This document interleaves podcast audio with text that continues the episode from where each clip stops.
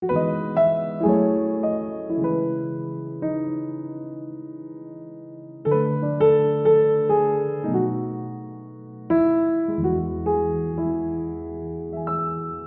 parte de Dios para tu vida.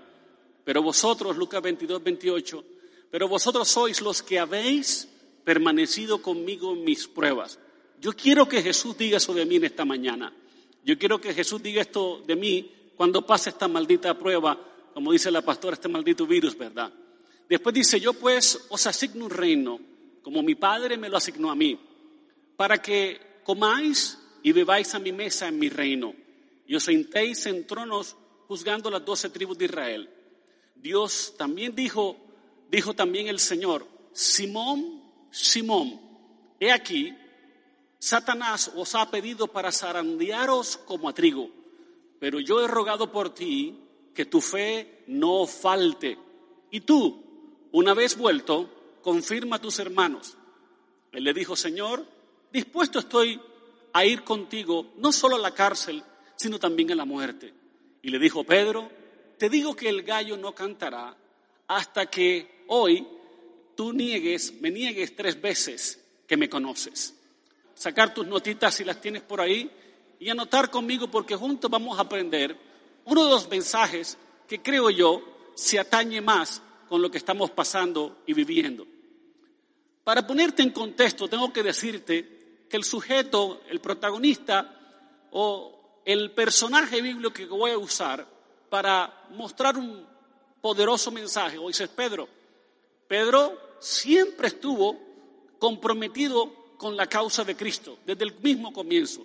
Pedro parecía pertenecer a Ríos de Vida.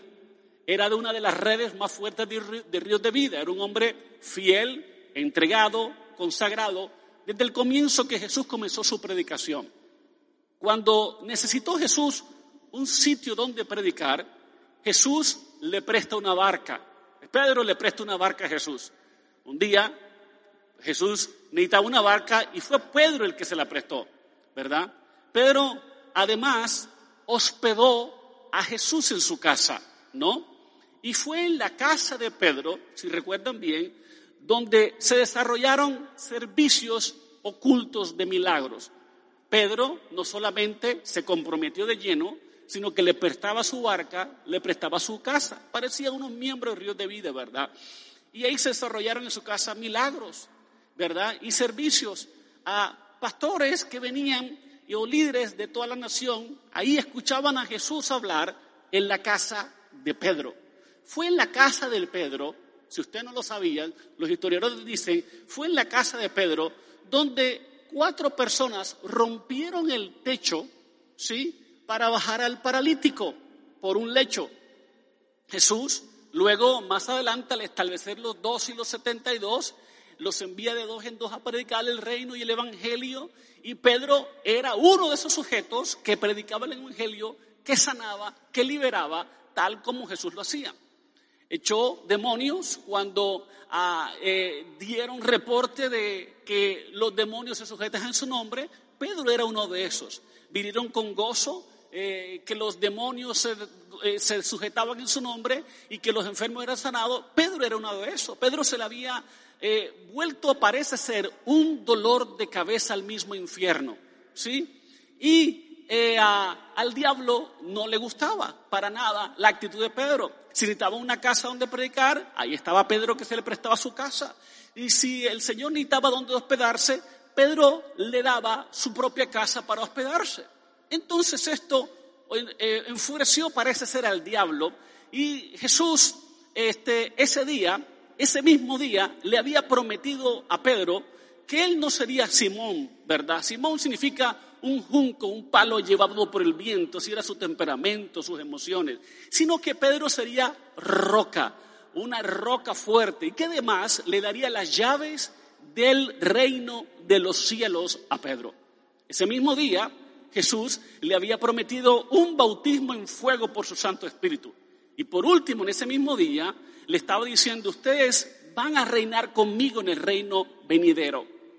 Cuando Satanás escuchó que ese Pedro reinaría, que ese Pedro estaría ascendido, que se le daría unas llaves, que le cambiaría el nombre, que ya no sería junco llevado por el viento, sino una roca firme, el diablo y el infierno prendieron las alarmas en el infierno, porque había un llamado en Pedro fuertísimo de recompensa. Parece ser que Pedro había cruzado una línea de obediencia que nadie más la había cruzado. Y eso inquietó al diablo y a sus demonios, ¿verdad? Así que eh, Satanás dijo, no vamos a permitir que haya un Pedro entre la gente y nos siga haciendo más daño. Y parece ser que pidió una autorización para mostrarle, tal como le pasó a Job, que lo que Pedro hacía era por puro interés, que realmente su corazón no estaba con Dios. El diablo quería comprobarle a Dios, así como quiso comprobarlo con Job, que Pedro al mínimo golpe se echaría abajo, maldeciría a Dios, se iría, ¿verdad?, del grupo, abandonaría el WhatsApp de los doce discípulos de Jesús, se iría fuera, ¿verdad? Que no era tal roca, más bien era una roquita, ¿verdad? Era algo que se iba a desaparecer, que tampoco iba a comprobar, el diablo iba a comprobar que Pedro no era digno de tal reino ni que juzgara a las naciones, ¿verdad? Que tampoco iba a ser digno del bautismo, que él, si Dios le permitiera, lo dejara, lo dejara tentar o pasar por un zarandeo. Ahora, ¿qué es el zarandeo? ¿Qué es un zarandeo? Zarandeo es un término agrícola. Cuando el trigo es mecido ¿verdad?, sobre una malla para que la paja del trigo saliera y se quedara sobre el grano del trigo, ¿verdad? Tenían ese proceso de zarandeo. La intención del zarandeo es sacar la basura del trigo para que el trigo pudiera ser puro, simplemente el grano. lo hacían en unos costales, ¿verdad? Tal como hoy hacemos en las construcciones, ¿verdad? tú miras en las construcciones cómo cogen la tierra para sacar la piedra y la arena era la que se usa, la arena pura, para hacer el cemento y que no haya piedra. Es, específicamente, palabras más, palabras menos, es lo que eso significaba, ¿verdad? Zarandear es eliminar la basura, que quede la basura, pero que pase el trigo. Palabras más o palabras menos para que podamos entender. Así que la idea de Satanás era demostrarle a Dios que Pedro no era trigo, era basura, que Pedro no era arenita, era una piedra que no servía para nada en términos eh, de ingeniería, ¿verdad? Eso es un zarandeo. Igual lo hizo con Job. Y cuando Dios le dijo al diablo, no has visto a mi siervo Job, que no hay como él en toda la tierra, el diablo dice, permite que lo zarandee y va, te voy a comprobar que él no es lo que tú piensas que es. Así que mis hermanos, el zarandeo es un tiempo muy cortito de sacudones espirituales. Puede durar una noche, como le duró a Daniel en el foso de los leones, ¿verdad? Satanás quería demostrar a Dios y a la humanidad que ni Daniel, ni Job, ni Pedro son unos santurrones, como decían que eran, que ese Daniel no era tan espiritual, que ah, eh, los iba a zarandear y se iban a olvidar de Dios. Satanás también quiso eh, probar que Sadrach, Mesach y Abednego ¿verdad? no iban a ser esos jóvenes que tenían visiones y entregados a Dios que ayunaban y podían paralizar un reino en el reino de Camonosor. A Sadrach y a y los metieron en un horno de fuego, un zarandeo caliente, de unos 30 minutos en ese horno, porque Satanás quería demostrar que no eran tan fieles y que iban a negar, ¿verdad?, a Dios y hasta, y hasta, hasta su, su, mismo, su misma eh, cultura hebrea, ¿verdad? En el infierno, cuando empiezan a sentir que alguien les causa tormento, que alguien les causa inquietud, comienzan de pronto a preparar una contraoferta, una contraoposición, si se puede llamar así, ¿verdad? Cuando una persona en la Biblia pasa un nivel de obediencia máxima a Dios, el infierno se prende las alarmas y porque sabe que el cielo tiene que soltar grandes bendiciones. Y el infierno lo que menos quiere es que la gente sea bendecida. La gente fiel y obediente sea bendecida y el infierno va a hacer todo lo posible por meterse la vida de la gente y evitar que todas esas promesas se cumplan y sean ultra bendecidos. Ahora, la razón aquí que me aparece muy curioso es por qué Jesús no lo protegió a Pedro. ¿Por qué? Porque un zarandeo quiera o no, quiéralo bien entender, es una oportunidad para que Dios bendiga tu vida a lo sumo. Si usted se da cuenta, los aviones siempre vuelan contra el viento. Entre más oposición, más crecemos. Entre más viento el contra, más nos vamos a elevar. Yo decía el viernes que los icebergs, los icebergs, ¿verdad? Van siempre en contra del viento porque las corrientes marinas que los arrastran son más fuertes que el viento que se los opone. Así que nosotros vamos como ese iceberg en contra del viento. Ahora, el zarandeo es cuando uno es supremamente obediente, va bien con Dios, está subiendo nivel y de pronto Dios ordena una bendición grandísima. Dios ordena tronos, ordena llaves, ordena eh, unción, bautismo en fuego, ¿verdad? Dios ha ordenado y desatado una bendición. El infierno va a hacer todo lo posible por evitar que eso te llegue. Resulta que Satanás pidió precisamente zarandear a Pedro cuando Dios Jesús le proclamó cuatro bendiciones tremendas ahí, ¿verdad? Así que cuando Dios ordena la bendición, Satanás no quiere que la, obtengas y se opone, pero subirá de un nuevo nivel. Pero tú irás adelante, porque la Biblia dice que no las puertas del Hades no van a prevalecer contra la iglesia. Si Dios ha dicho algo, no, importa que el demonio, Satanás, el infierno se oponga, tú vas a llegar a donde Dios dijo que ibas a llegar. Dígame amén. Vas a subir de bendición.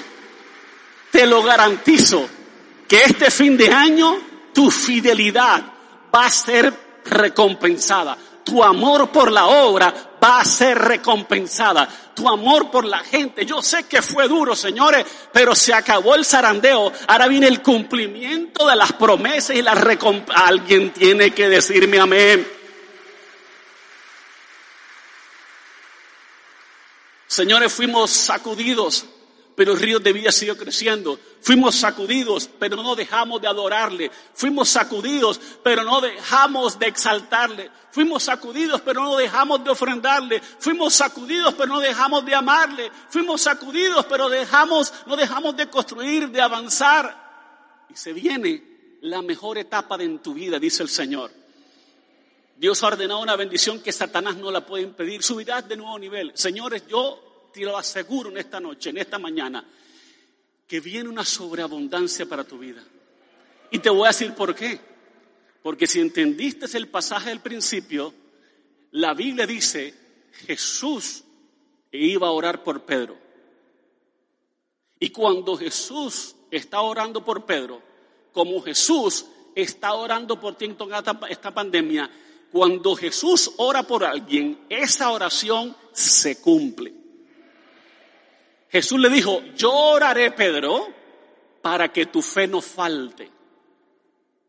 Dios mío, yo sé que a ustedes les agrada que el pastor Miguel y la pastora María Paula les aconsejemos en privado y oremos por ustedes, ¿verdad? Como yo también, como mis pastores cuando oran por mí es un gran honor, pero que el hecho de que Jesús esté orando por ti, por tu familia, señores, eso te debe dar paz y tranquilidad que no importa lo que el infierno desate, tú estás asegurado en la oración de Jesús, en la fidelidad y recuerda que Jesús no conoce la derrota. Amén. A veces, en el mejor tiempo, vienen los zarandeos de nuestra vida espiritual. Ya tenemos reputación en el infierno, el diablo nos quiso mandar una persecución horrible, pero aquí, mire dónde estamos. Creamos un sistema donde los autos nos escuchan sin tener parlantes afuera. Dios se vale de todo. Ya tenemos reputación, somos famosos en el infierno, las alarmas allá estaban sonando. Pero el zarandeo viene con la obediencia, ¿verdad?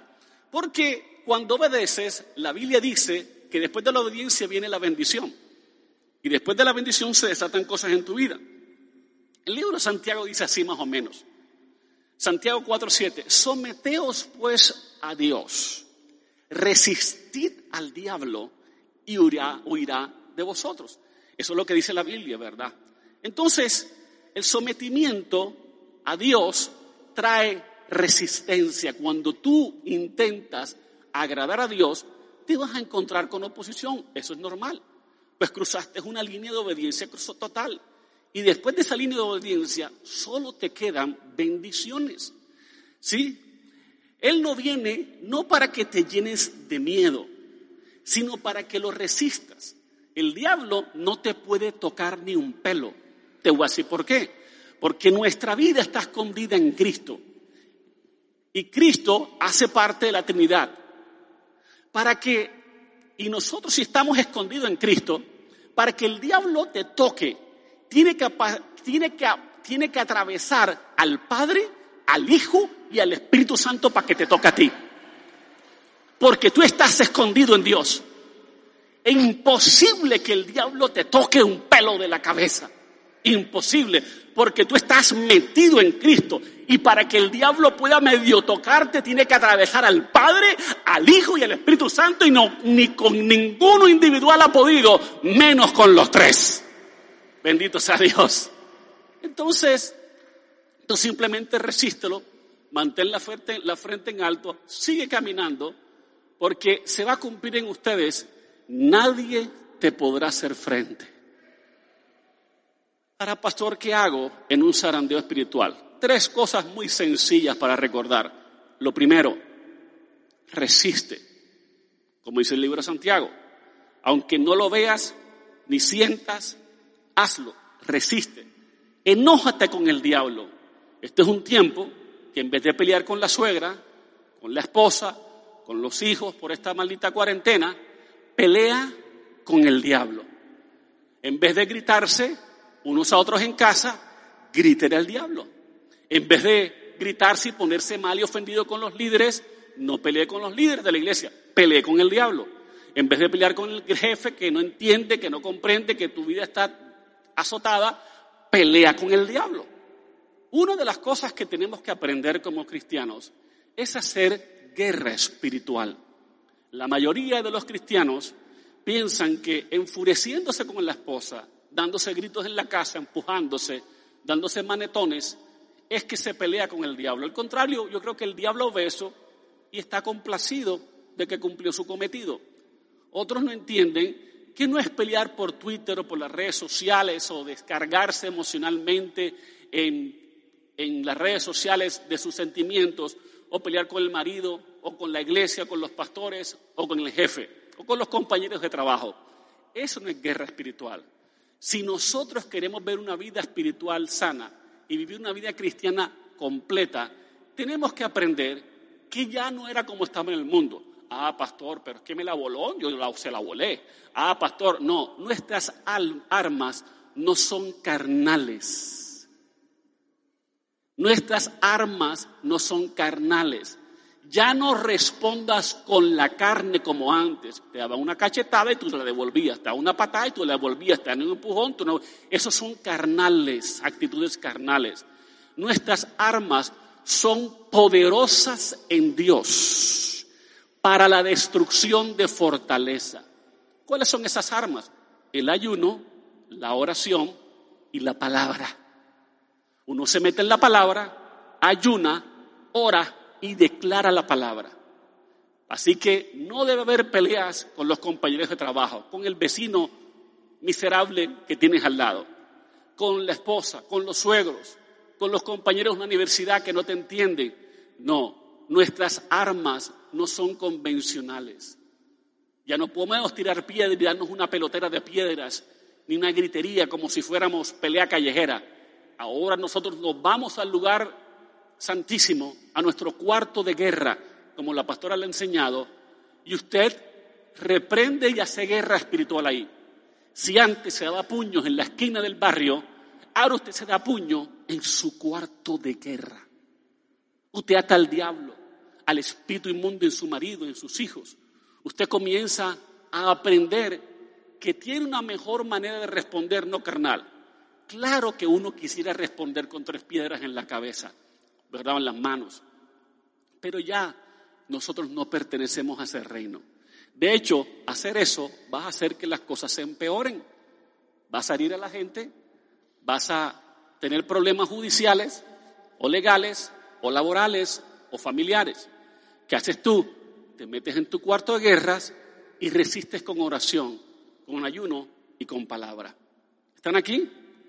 La Biblia dice en Pedro, apoyándome en este punto, 1 Pedro 5.8, sed sobrios y velad. Eso es cuarto de guerra. Porque vuestro adversario, el diablo, como león rugiente, anda alrededor buscando a quien pueda devorar, al cual resistir firmes en la fe, sabiendo que los mismos padecimientos se van cumpliendo en vuestros hermanos en todo el mundo. Entonces tú resistes al diablo firme en la fe y tú te le paras. Y así como peleabas con tu mujer por tantos años, que se daban uno a gritería el uno al otro, tú dices, te encierras en tu cuarto guerra, imagínate que el diablo es tu mujer y ahí le gritas. Y tú te imaginas que el diablo es tu esposo y le gritas. Es más, pon una fotografía para que te inspire. Y dices, diablo, no lo hagas mentiras. Diablo, tú no me vas a avergonzar. Y tú comienzas a pelear con el diablo y tú te largas de mi vida y espíritu inmundo y comienzas a pelear y a hacer guerra espiritual. Y mis hijos me los dejas quietos porque a mis hijos no se los toca. Y usted clama la sangre y usted clama la palabra y usted recuerda todas las promesas de Dios y usted pelea por ahí. Y ya cuando se cansó de pelear, usted sale y abraza a su esposa, a sus hijos y todo el mundo feliz. ¿Saben por qué? Porque no tenemos victorias, porque todavía tenemos actitudes carnales. No nos sentimos en el matrimonio complacidos sexualmente. Nos metemos en WhatsApp o en Facebook o en Instagram a buscar viejas. Y no entendemos que eso es una guerra espiritual. Que el diablo está en contra de que tu matrimonio sea satisfactorio. Y comenzamos con la carnalidad, cuando debiéramos ejercer la espiritualidad. Así que quede conmigo en alta voz, resiste. Dile que está a tu lado, predícale y profetízale por un momento. Dile, oye, mira, resiste. Y el que está en el otro lado te devuelve el mensaje a ti y te diga, resiste tú también. resiste firmes en la fe. Tres cosas que hacer. La primera, ¿cuál es? No los oigo. No los oigo. Resiste. Dígale a su esposa, mi hija resiste. mi hija resiste, no pelees conmigo. Y que la esposa le diga a él también, tú tampoco pelees conmigo, resiste tú también. Vamos a resistir juntos al diablo. La segunda tiene que ver con la primera, orar. Orar. ¿Qué le pasó a Pedro? Curioso. La razón no es que yo no creo que Jesús lo permitió que Satanás zarandeara a Pedro. No, sino que Pedro tenía una falla grandísima y era que no oraba. Y se lo dijo, se lo advirtió, pero Pedro no obedeció. La noche que Jesús le dijo a Pedro que iba a ser zarandeado, yo no sé tú, pero yo, si yo recibo que el infierno me va a hacer algo, yo me pongo a clamar y orar. Eh, pero Pedro no lo hizo, porque Pedro estaba confiado en sus fuerzas, en su confianza misma. Y Pedro se durmió y no oró. Fueron al huerto Getsemaní y se pegó la dormida del siglo. ¿Verdad? Hoy en día se ponen a ver Netflix, a ver redes sociales, no oran, su espíritu se debilita y su carne se hace más fuerte. Viene el zarandeo. ¡Pum! Te descubren con otra señora en Instagram. ¡Pum! Te descubren un chat. ¡Pum! Te echan el trabajo. ¡Pum! Las tentaciones. Simplemente porque te dormiste, no oraste. Y esa noche, esa noche, no fue otra noche, esa noche que no oró, negó al Señor. Y el Señor le dijo, velad y orad para que no caigáis en la tentación. Señores, si hay un tiempo donde Dios está quitando tanta basura nuestra, y cuando digo tanta basura, es tanta cosa que tú te das cuenta, no sé si tú, pero yo me he dado cuenta que la vida es más simple ahora, que uno no necesita tanta cosa como antes, que con que uno tenga salud, vida, fuerzas, familia, sustento, techo, vamos bien. Entonces la gente no aprecia las cosas pequeñas, las cosas habituales o cotidianas las tomamos por, las despreciamos, no las apreciamos. ¿Cierto? Y Jesús le dijo, velad y orad para que no entréis en tentación. Tenemos que aprender y descubrir el placer de orar. Yo, mi oración es que como usted tenga, así como se empernicia viendo Netflix y empernicia viendo redes sociales, que esta iglesia descubra un placer que ninguna otra iglesia en el mundo tenga sobre orar. Que nos gocemos en la oración, que la disfrutemos como si estuviéramos comiendo el más rico sancocho mondongo carne salada. ¿A cuánto se les hacen agua a la boca en esta mañana? Que disfrutemos la oración, que conquistemos. El hombre que conquista la oración conquista el mundo. La mujer que conquista la oración conquista el mundo. Tenemos, mis hermanos, que fortalecer las rodillas endebles para nosotros poder este, mirar cómo salir adelante. Yo siempre he dicho, no todo lo que brilla es oro, pero cuando oro todo brilla. Y yo prefiero caer de rodillas en oración que de cara en la tentación. Anote eso si no se lo olvidó. Yo prefiero caer de rodillas en oración que de cara en la tentación. No hay de otras. O oras o se te acaba el matrimonio. U oras o la prosperidad no viene. U oras o no vas a salir de esa adicción. U oras o no vas a vencer ese temperamento. U oras o serás con la duda o la incredulidad todo el resto de tu vida. La oración es el antídoto dado por Dios para evitar un zarandeo. Yo creo que Pedro pudo haberlo evitado, pero se durmió, no oró, porque él tenía confianza en sí mismo, no se fortaleció en el Señor. La Biblia dice, fortaleceos en el Señor y en el poder de sus fuerzas, Efesios 6:10. Fortaleceos en el Señor y en el poder de sus fuerzas. Y después dice, tomad toda la armadura de Dios para que podáis resistir el día malo. Y la armadura, uno se la pone en oración. Jesús dijo, orad y velad para que no entréis en tentación. Fíjate Daniel. Daniel oraba tres veces al día. ¿Ah? Tres veces al día oraba Daniel.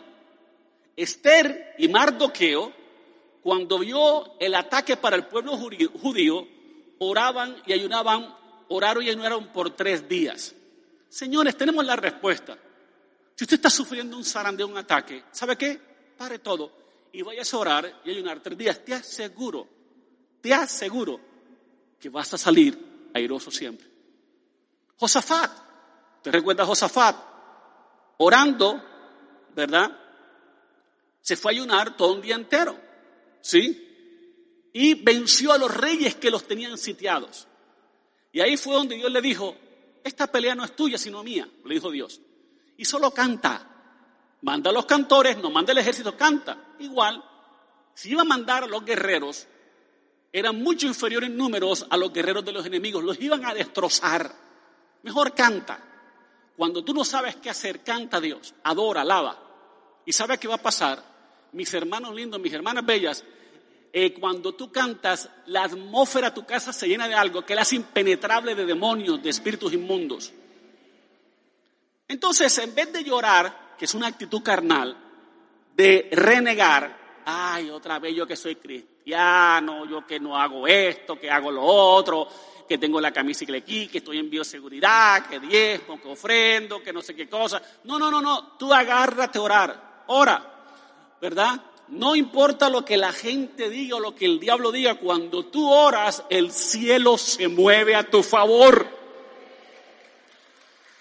Ahora le doy un secreto.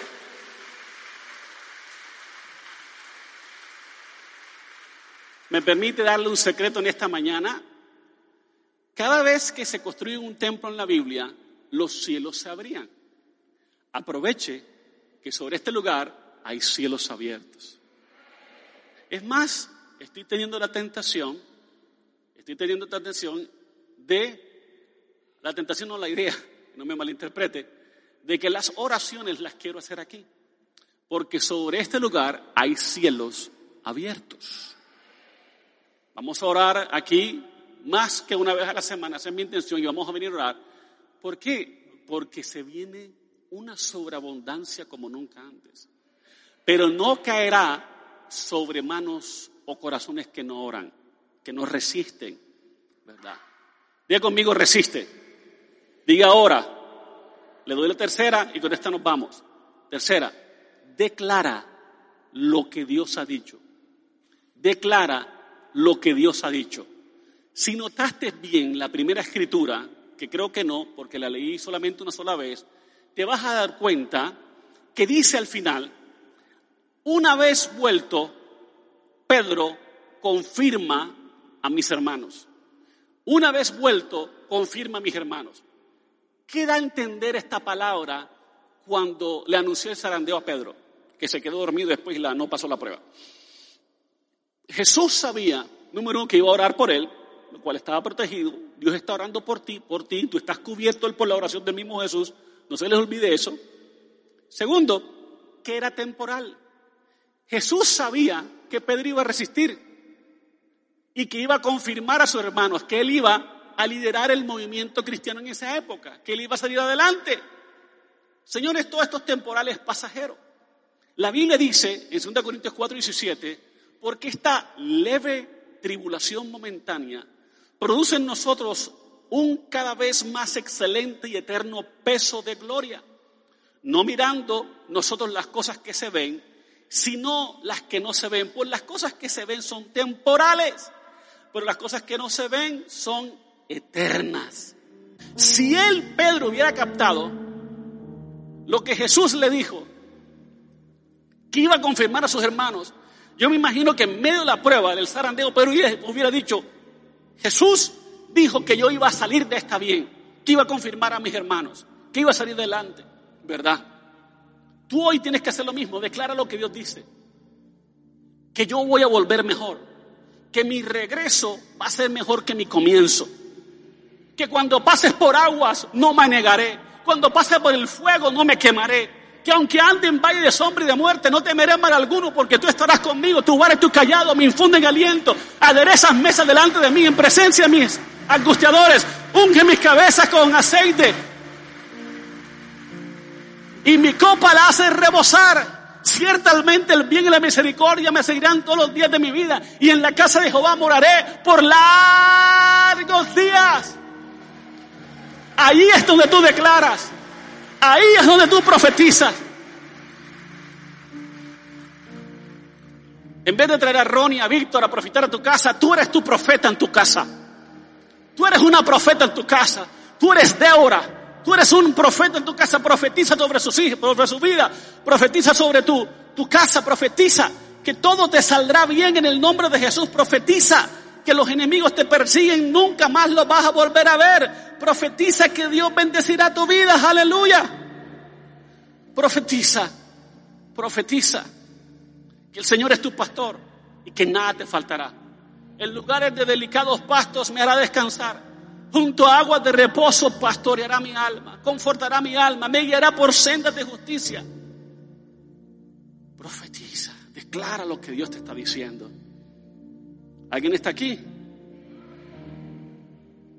Tú tienes que gritarle al mundo y al diablo, no me voy a negar, no me voy a hundir, porque Dios dijo, este fuego, esta inundación no me va a consumir. Tú tienes que declarar el salmo que dice, no se dormirá el que me guarda. Tú tienes que declarar y tienes que conocer palabra, ¿no? Para poder declarar.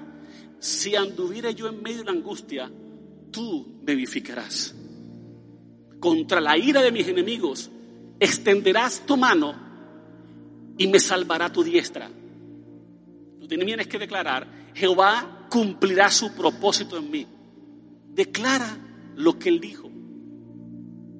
Porque a la mente vienen pensamientos de derrota diciéndote, esto te pasa por lo que hiciste aquella vez.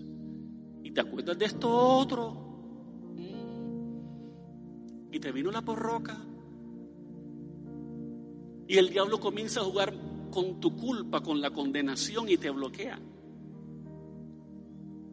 Y el diablo comienza a decirte, como caíste, de ahí no te levantas, oíste. Estás enfermo porque eres un pecador. No. declara lo que Dios ha dicho, declara lo que Jesús hizo. Tú eres la justicia de Dios en Cristo Jesús.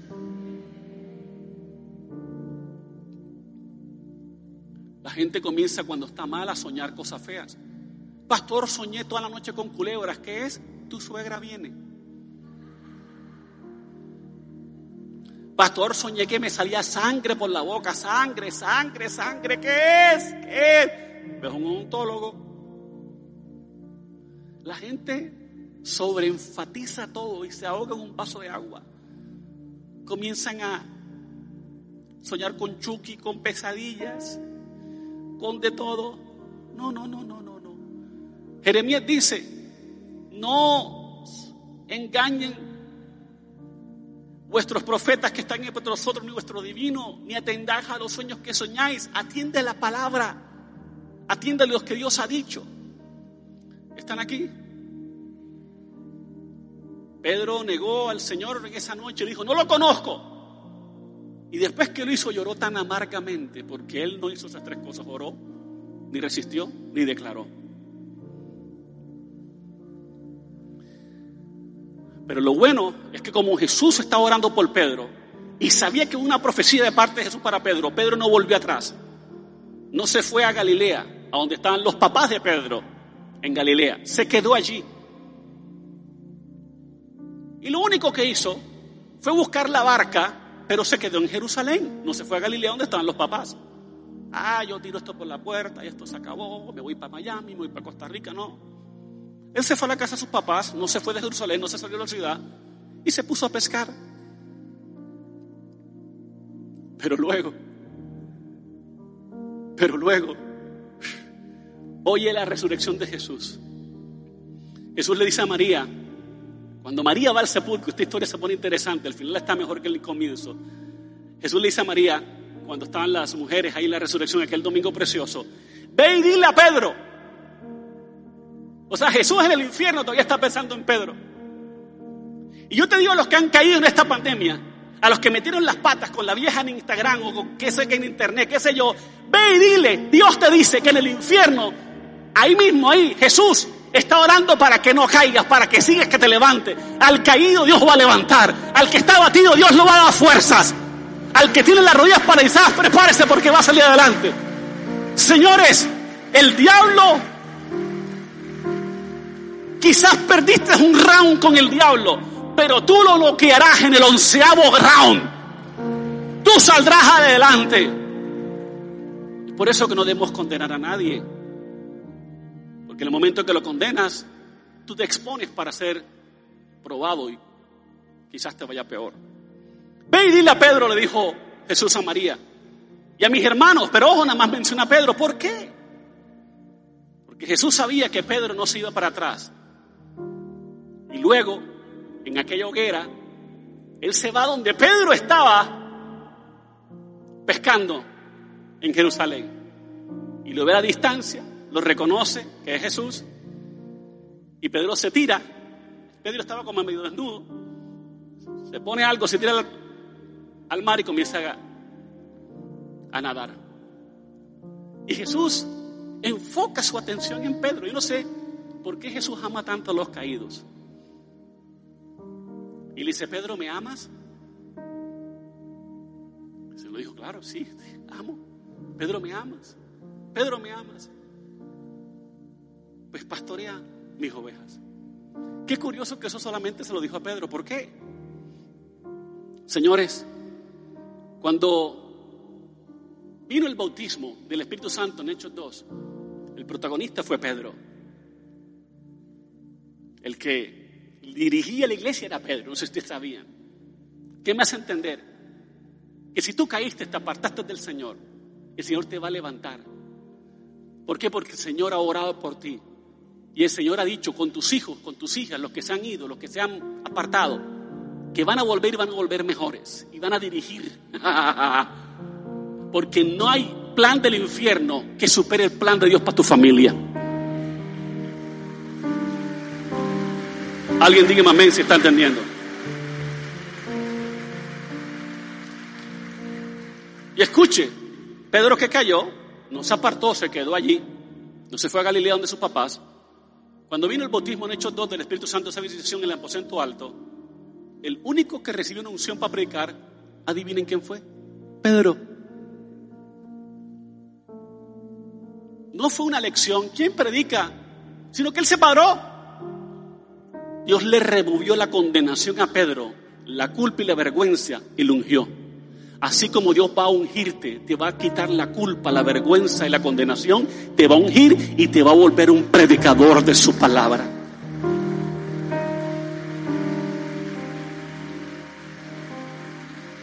Oiga, oiga, oiga, oiga, óigame. Pero eso no fue todo. Eso no fue todo. Un ángel saca a Pedro de una cárcel. Dios ama a Pedro. Dios nos ama a nosotros. Pasó la prueba. Nosotros pasamos una prueba grandísima. Dios ama a esta iglesia tremendo. Nos da una influencia mundial. Donde usted se meta, en cualquier parte del mundo, si usted tiene de vida, en la mayoría es una bendición. Wow, la iglesia grande, la iglesia que trajeron en barcos, la iglesia construida, la iglesia del hermoso y bello pastor Miguel, claro. Un ángel lo saca de la cárcel. Y eso no es todo. Su sombra sanaba. Y eso no es todo. Cuando Dios busca a Cornelio para salvarle, le dijo que llamara a Pedro. ¿Por qué no a Juan, sino a Pedro? Porque él tenía la promesa. Y Dios no es hombre para que mienta, ni hijo de hombre para que se arrepienta. Él dijo y hará.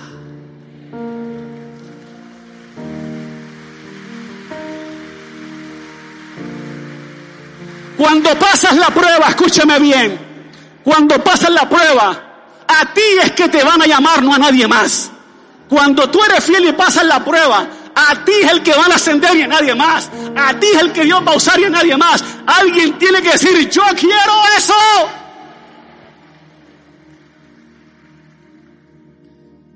Si usted está pasando un, zarandeo, alégrese. Santiago dice tener por sumo gozo cuando os halléis en diversas pruebas, prepárese, porque viene el doble para tu vida. Vas a reinar con Cristo. Él va a obrar a tu favor. Si no, pregúntele a Daniel. Daniel cuando salió del foso, lo ascendieron. Sadrach, Mesaya y Abednego, cuando salieron del horno, ascendidos y promovidos. Mardoqueo no era nadie. Salió por ser el segundo de un imperio medio persa salió de segundo. Cuando entres al horno, ya viene la bendición. Job tuvo el doble. Prepárate, mis hermanos. Viene lo mejor para tu vida. Alguien tiene que recibir esto en esta hora, por favor. Viene una bendición. Lo peor ya pasó. Prepárate, ríos de vida. Prepárate. Porque tenemos reputación en el infierno. Jesús nunca nos ha dejado. Viene fortaleza espiritual en tu vida misma y lo que están pasando por Sarandeo en este momento. Reciban fortalezas, reciban vida espiritual sana, santa. Reciban fuerzas en el nombre poderoso de Jesús. Guarda tu palabra. Dios te va a sostener. Dios te va a sacar al otro lado la victoria. Señores, viene, viene, viene, viene lo mejor para tu vida, viene lo mejor para mi vida, viene. Señor, gracias, gracias. Levanta tus manos en este momento y recibe Recibe tu recompensa. Recíbela ahorita mismo en el nombre poderoso de Jesús. Aunque parezca que se demora, llega la bendición. La bendición llega. La bendición llega en el nombre poderoso de Jesús. Sé fuerte. No importa lo que estés pasando ahora, ninguna pena es para siempre. Tu situación mejorará. Llora si tienes que llorar, pero después ten el valor de levantarte. Sécate las lágrimas y sigue adelante, no te detengas todo sanará, te dice Dios. Tu cuerpo sanará, tu corazón sanará, tu mente también sanará, tu alma se reparará, la felicidad volverá a tu vida. Los tiempos malos vinieron a enseñarte algo que no se van a quedar por siempre, sino que lo bueno de Dios viene a tu vida.